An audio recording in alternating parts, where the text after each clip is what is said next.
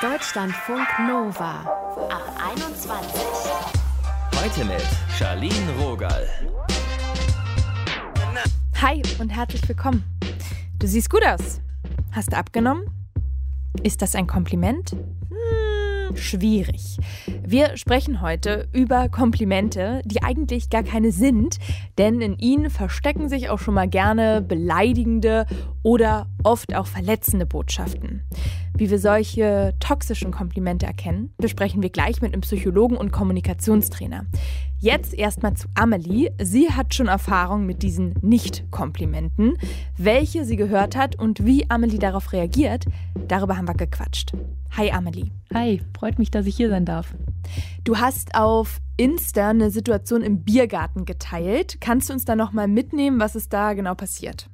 Ja, voll gerne. Ähm, ich war mit meinem Freund und einer guten Freundin im Biergarten auf einem Festival und wir haben uns an eine Bierbank gesetzt, ans eine Ende. Auf, an der anderen Seite saßen zwei Frauen, die eben schon da saßen. Wir haben uns dazugesetzt. Ich habe mich, wie es halt mit dem Rollstuhl so für mich üblich ist, dass ich mich ans Ende von der Bierbank setze, also da, wo keine Bänke sind, so mhm. am Ende vom Biertisch. Mein Freund links von mir und die Freundin rechts von mir. Wir hatten einen coolen Abend, haben gelacht, geredet und so. Also ist jetzt nicht so, dass ich mit meinem Freund groß rumknutsche oder so, wenn wir in der Öffentlichkeit sind. Wir haben ein bisschen Händchen gehalten, das war's eigentlich. Irgendwann steht mein Freund auf und wollte uns was zu essen holen. Dann rutscht die Frau vom Ende der Bierbank zu uns rüber, spricht die Freundin an. Gehört der zu dir? Sie schaut mich an, zeigt auf mich. Nee, zu ihr, die Frau, komplett, also war wirklich das Entsetzen ins Gesicht geschrieben. Dann fängt sie sich wieder und sagt, guter Fang. Und ich habe dann nur gesagt, jo, er hat ja mit mir auch nicht alles falsch gemacht, so ist nicht. Und dann war sie wieder baff und hat erstmal wieder nichts gesagt und ist dann wieder weggerutscht. Ich fand das mega schlagfertig von dir in dem Moment so zu reagieren. Was hat es in dir ausgelöst? solche Momente, im ersten Moment denkst du dir, hä, warum war das jetzt gerade eine blöde Situation, bis man darüber nachdenkt und einem das dann auffällt, was da eigentlich alles schiefgelaufen ist und warum das einen jetzt so verletzt irgendwie, wenn man das dann so runterbricht und das besser verstehen kann, was das in einem auslöst. Also mich hat es halt in dem Sinne verletzt, weil ich A gar nicht als Partnerin überhaupt in Frage gekommen bin, hm. weil ja nur die Freundin angesprochen wurde und ich da gar nicht in den näheren Kreis einbezogen wurde und vor allem dieses guter Fang und dieses Entsetzen darüber, dass ich so einen heißen Freund habe. Also es ist ja nett, so ich weiß, dass mein Freund heiß ist, weil ich habe ihn mir ja ausgesucht. Aber warum ist es so verwunderlich, dass ich einen heißen Freund habe? Glaubst du denn, die Frau hat irgendwie gecheckt, warum das kein Kompliment ist? Also ich muss sagen, ich habe nach der Situation haben wir halt nochmal darüber geredet und das ging nicht nur mir so, dass ich das, also ich dachte, okay, vielleicht reagiere ich da empfindlich, weil ich da halt jetzt schon so geschult bin, was das angeht und äh, mittlerweile ganz gut weiß, was, was sowas bewirkt. Aber die anderen haben das genauso empfunden und ich glaube, die Frau checkt es bis heute nicht. Ich glaube, also ich bin ganz froh, dass mir der Spruch eingefallen ist. Also es war relativ spontan und ich glaube, das war die einzig richtige Lösung. Ich weiß nicht, ob die Frau das bis heute verstanden hat. Wie häufig hörst du so eine Antikomplimente? ziemlich oft. Ich glaube, jedes, fast jedes Kompliment, das ich bekomme, hat so eine unterschwellige Beleidigung in sich. Also ich bekomme ganz oft zu hören, schön, obwohl du im Rollstuhl bist, das ist so das Standardkompliment. Toll, dass du trotzdem rausgehst und solche Sachen, wo ja überall so eine, einfach so eine Beleidigung drin steckt. Das kann ich total nachvollziehen. Wie geht's dir damit, wenn du sowas liest oder dann auch sowas hörst? Also merkst du immer sofort, äh, da stimmt was nicht? Also reagierst du da gleich drauf im Inneren oder passiert es dann manchmal erst später?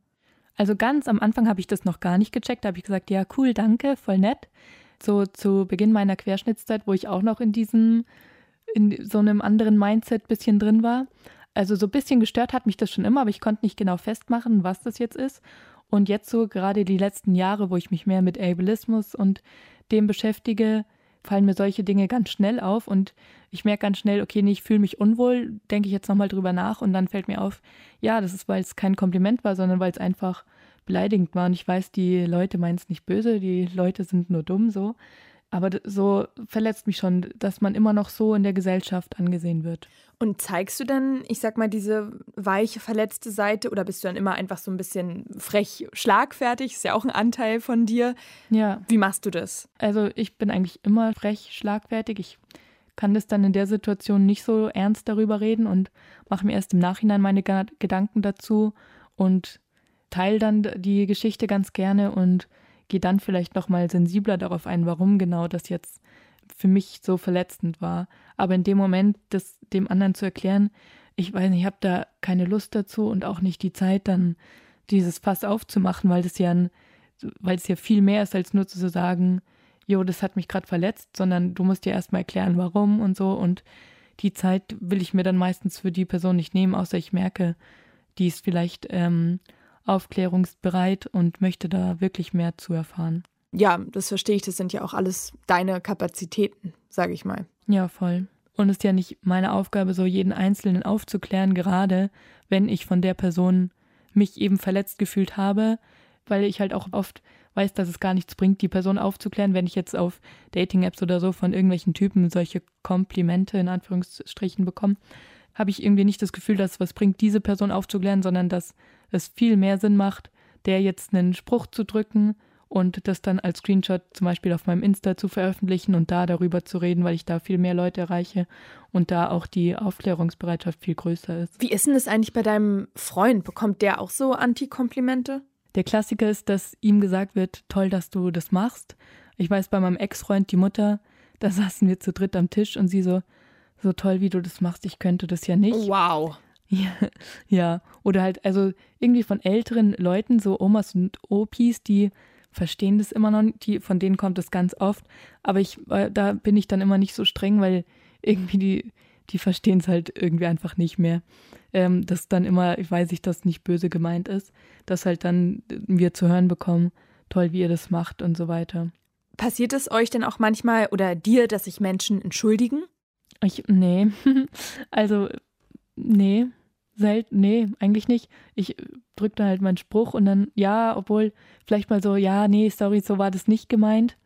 In der Situation spreche ich es halt auch einfach oft nicht an, weil ich will dann immer nicht die sein, die es schon wieder anspricht und wieder mhm. so die Stimmung versaut. Oder jetzt, wenn ich bei der Mutter von meinem Ex-Freund, nicht mein jetziger, da ist alles ziemlich gut. Aber bei der jetzt zum Beispiel, da will ich dann auch nicht mit der Tür ins Haus fallen und sagen, nee, also können Sie jetzt mal aufhören, mich dazu beglückwünschen. Ich meine, ich halte es auch mit Ihrem Sohn aus, also so ist es ja nicht. Deswegen entschuldigen sich die Leute dann nicht, weil ich da auch oft nicht kommuniziere, dass mich das gerade verletzt. Also einfach, weil ich nicht wieder die sein will, die wieder die Stimmung versaut, was blöd ist, weil ich bin ja die Verletzte. Aber so fühlt sich das oft an. Ja, das verstehe ich, dass du dich dann da auch selber schützt. Danke, Amelie, dass du dir hier Zeit genommen hast und darüber gesprochen hast. Voll gerne. Danke, dass ich hier sein durfte. Hat voll Spaß gemacht. Und falls ihr noch mehr von Amelie hören, lesen oder sehen wollt, sie hat auch einen Insta-Account, haben wir ja schon drüber gesprochen, heißt Amelie Ebner und da gibt sie dann Einblicke von ihrem Alltag.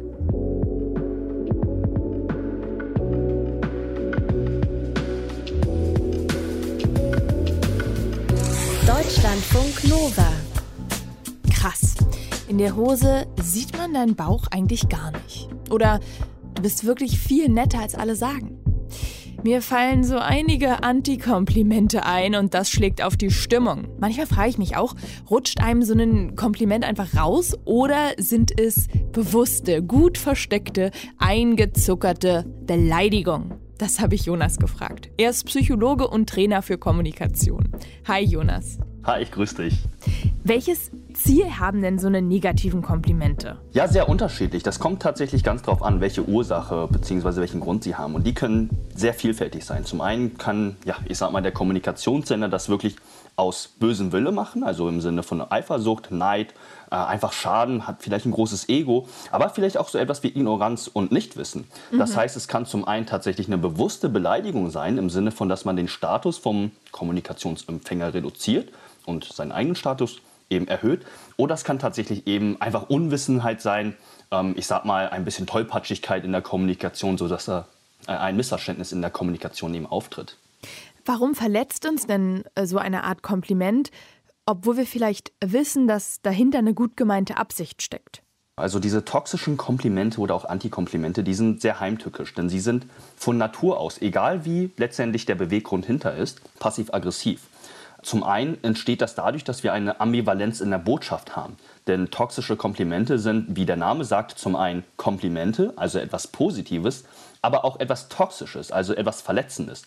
Und diese Ambivalenz oder auch schon ja, dieses Paradoxon ähm, verunsichert uns. Im Sinne von, dass wir uns dann fragen, okay, wie war das jetzt genau gemeint? Ist das jetzt ein Kompliment oder eine Beleidigung? Und gerade das ist das Heimtückische daran, dass ähm, wir uns dann letztendlich auch häufig dann fragen, okay, ähm, was hat das jetzt überhaupt ähm, ja, auszusagen über mich als Person?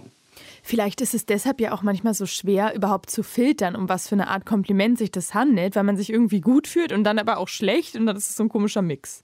Ganz genau, ganz genau. Und das Heimtückische daran ist, dass da auch langfristig jetzt, gerade wenn toxische Komplimente von nahestehenden Personen ähm, häufiger kommen, dass eine negative Konditionierung gegenüber Komplimente im Allgemeinen stattfinden kann. Ah, das heißt, krass. dass da Genau, dass da tatsächlich langfristig diese Konditionierung oder auch Assoziation entsteht. Komplimente sind immer gepaart mit einer Form von Beleidigung oder Toxizität. Das heißt, dass wir dann dadurch grundsätzlich vielleicht auch unseren Selbstwert längerfristig dann ähm, abschwächen und uns, ja, sage ich mal, schwer tun, auch langfristig dann Komplimente zu mh, anzunehmen. Das ist vielleicht auch an der Stelle eine negative Konsequenz gerade von längerfristigen toxischen Komplimenten in unserem sozialen Umfeld. Wie können wir denn darauf reagieren, wenn wir so, ja, verpackt in ein Kompliment eigentlich eine Beleidigung hören? Das sind ja nicht alle so schlagfertig wie Amelie, die wir gerade gehört haben. Das ist sehr, sehr, ja, sag ich mal, eine verzwickte Situation.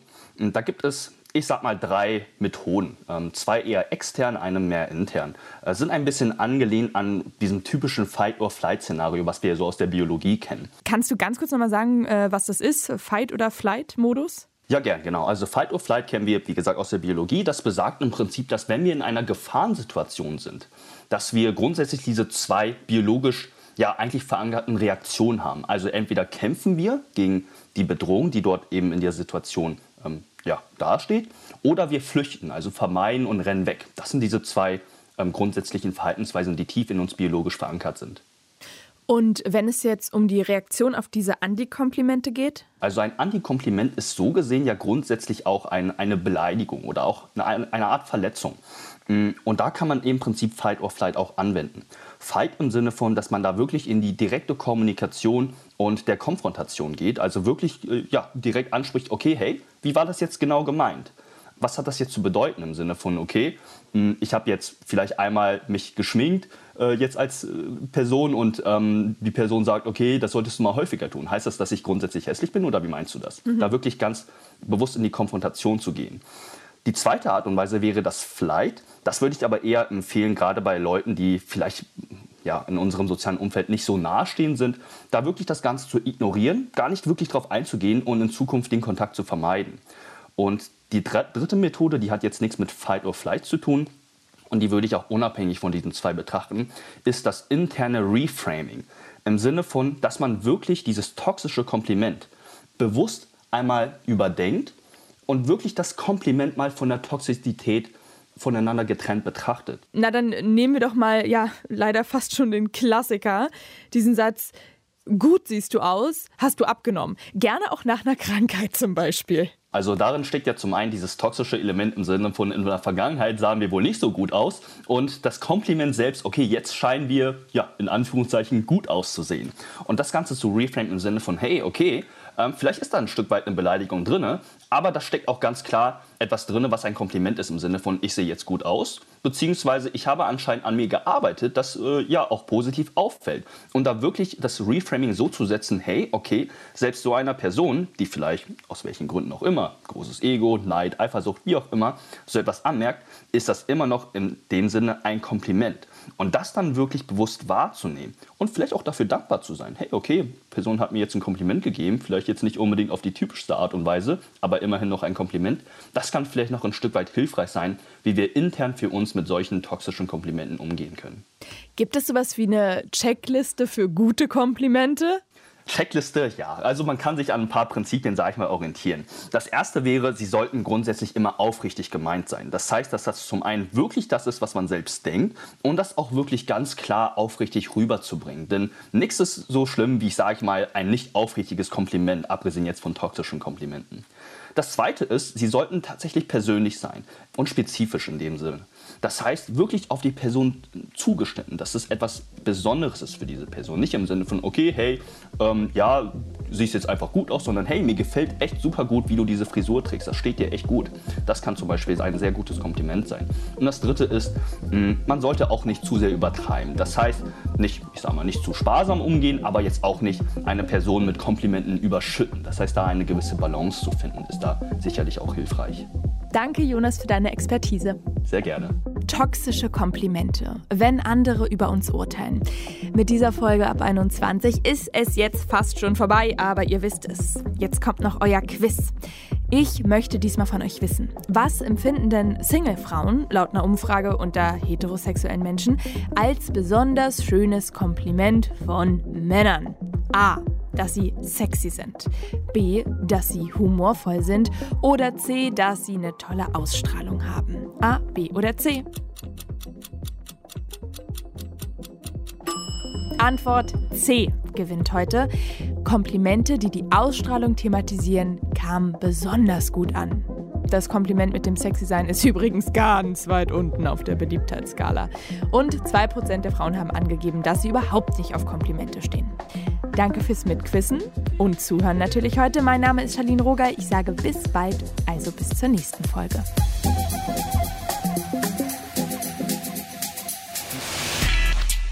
Deutschlandfunk Nova ab 21. 21. Die Podcasts jederzeit auch auf deutschlandfunknova.de.